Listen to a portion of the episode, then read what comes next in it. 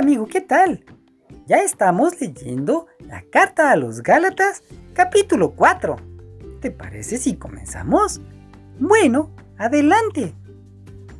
Lo que quiero decir es esto. Mientras el hijo es menor de edad, es igual a cualquier esclavo de la familia y depende de las personas que lo cuidan y le enseñan. Hasta el día en que su padre le entrega sus propiedades y lo hace dueño de todo. Algo así pasaba con nosotros cuando todavía no conocíamos a Cristo. Los espíritus que controlan el universo nos trataban como si fuésemos sus esclavos. Pero cuando llegó el día señalado por Dios, Él envió a su Hijo, que nació de una mujer, y se sometió a la ley de los judíos. Dios lo envió para liberar a todos los que teníamos que obedecer la ley, y luego nos adoptó como hijos suyos. Ahora, como ustedes son sus hijos, Dios ha enviado el Espíritu de su Hijo a vivir en ustedes. Por eso, cuando oramos a Dios, el Espíritu nos permite llamarlo papá querido papá. Ustedes ya no son como los esclavos de cualquier familia, sino que son hijos de Dios. Y como sus hijos, gracias a Él tienen derecho a recibir su herencia. Antes, cuando ustedes todavía no conocían a Dios, vivían como esclavos de los dioses falsos. Pero ahora conocen a Dios. Mejor dicho, Dios los conoce a ustedes. Por eso, no puedo entender por qué se dejan dominar de nuevo por esos espíritus que controlan el universo. Si ellos no tienen poder, ni valen nada. Ustedes todavía les dan importancia a ciertos días, meses, épocas y años. Me asusta el pensar de que nada haya servido todo lo que he hecho por ustedes. Hermanos míos, yo les ruego que se amolden a mí, como yo me he amoldado a ustedes. Ustedes no me causaron ningún daño, sino que me enfermé y por eso tuve que pasar un tiempo en Galacia anunciándoles las buenas noticias. Aunque mi enfermedad les causó muchos problemas, ustedes no me despreciaron ni me rechazaron. Al contrario, me recibieron en sus hogares como si yo fuera un ángel de Dios, o Jesucristo mismo. Yo sé muy bien que de haberle sido posible, hasta se habrían sacado los ojos para dármelos. ¿Qué pasó con toda esa alegría? Ahora resulta que por decirles la verdad, me he hecho enemigo de ustedes.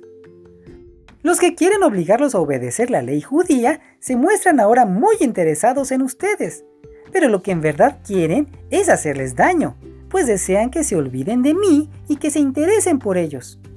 Está bien interesarse por otras personas si lo que se desea es hacerles el bien, pero si ustedes realmente se interesarán por mí, Háganlo siempre y no solo cuando estoy con ustedes. Yo los quiero como a hijos, pero mientras no lleguen a ser como Cristo, me harán sufrir mucho como sufre una madre con los dolores de parto. ¿Cómo quisiera estar con ustedes en este momento para hablarles de otra manera? Estoy muy confundido y no sé cómo tratarlos. Ustedes, los que quieren obedecer la ley, díganme una cosa. ¿No han leído lo que la Biblia nos dice de Abraham?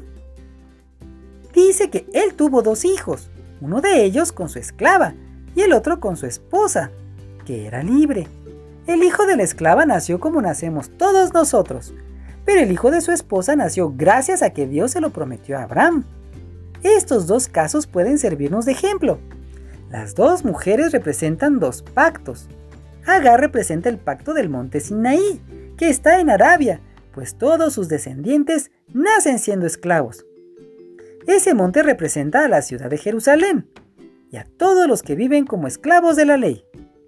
Pero Sara representa al nuevo pacto, por el cual pertenecemos a la Jerusalén del cielo, la ciudad de todos los que somos libres.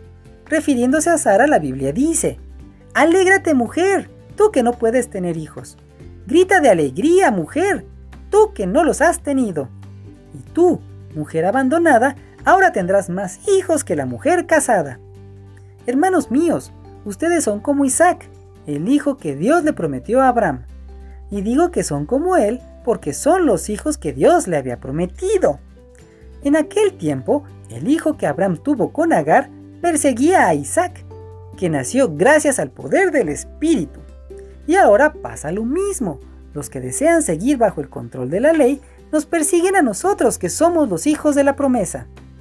Pero la Biblia nos cuenta que Dios le dijo a Abraham, echa de aquí a esa esclava y a su hijo. Él no tiene derecho a compartir la herencia con tu hijo Isaac, que nació de una mujer libre. Hermanos, nosotros no somos esclavos de la ley, sino que somos libres. No somos como el hijo de la esclava, sino como el de la mujer libre. Fin del capítulo 4. Mañana continuamos, amigo. Bye.